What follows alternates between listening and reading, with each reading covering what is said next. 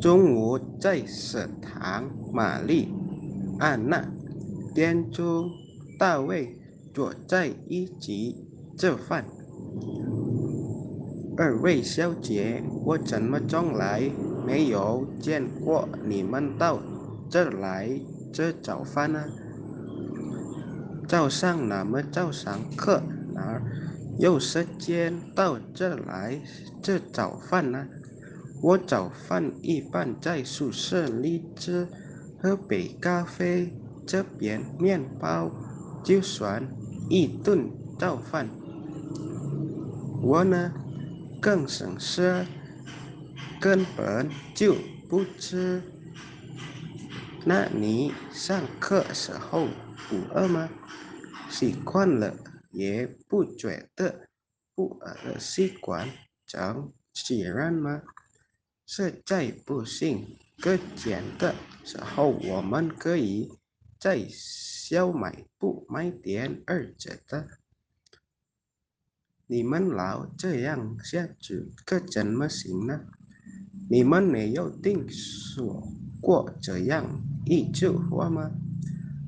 说人是铁，饭是钢，一顿不吃饿得慌。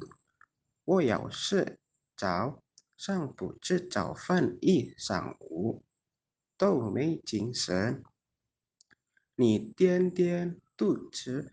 而不吃，当然没精神。我根本就不吃习惯了，就无所谓了。这个不是无所谓的事儿。我认为这多这少没关系。可是这饭要定时书上个豆是怎么做的？我们的店中一到关键时刻。总会说书上是怎么做的，这拿他没办法，因为他的印象，我这个过去不吃早饭的人，现在每天按时跟他到这来吃早饭，效果怎么样？说句公道话，还真不错。现在上午上课比过去谨慎多了，怎么样？听我的话，没错儿。我听说你们这早饭也像午饭吃的，有时包子，有时粥，干嘛那么复杂？这你就不懂了。按照科学的手法，早饭不但要。这而且一定要做好。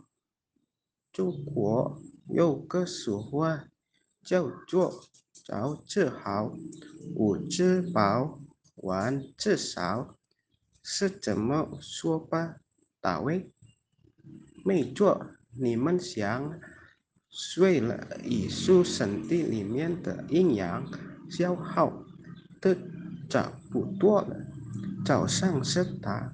地补充营养还是必须要的，要不然到了中午肯定饿得过奖。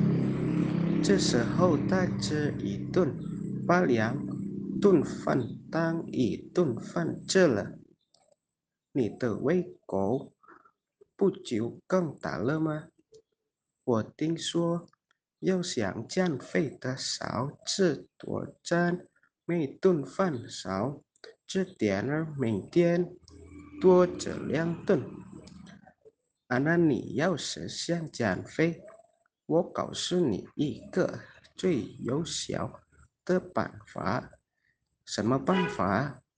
每天下午在练球的时候，你去建酒吧，这会有效果。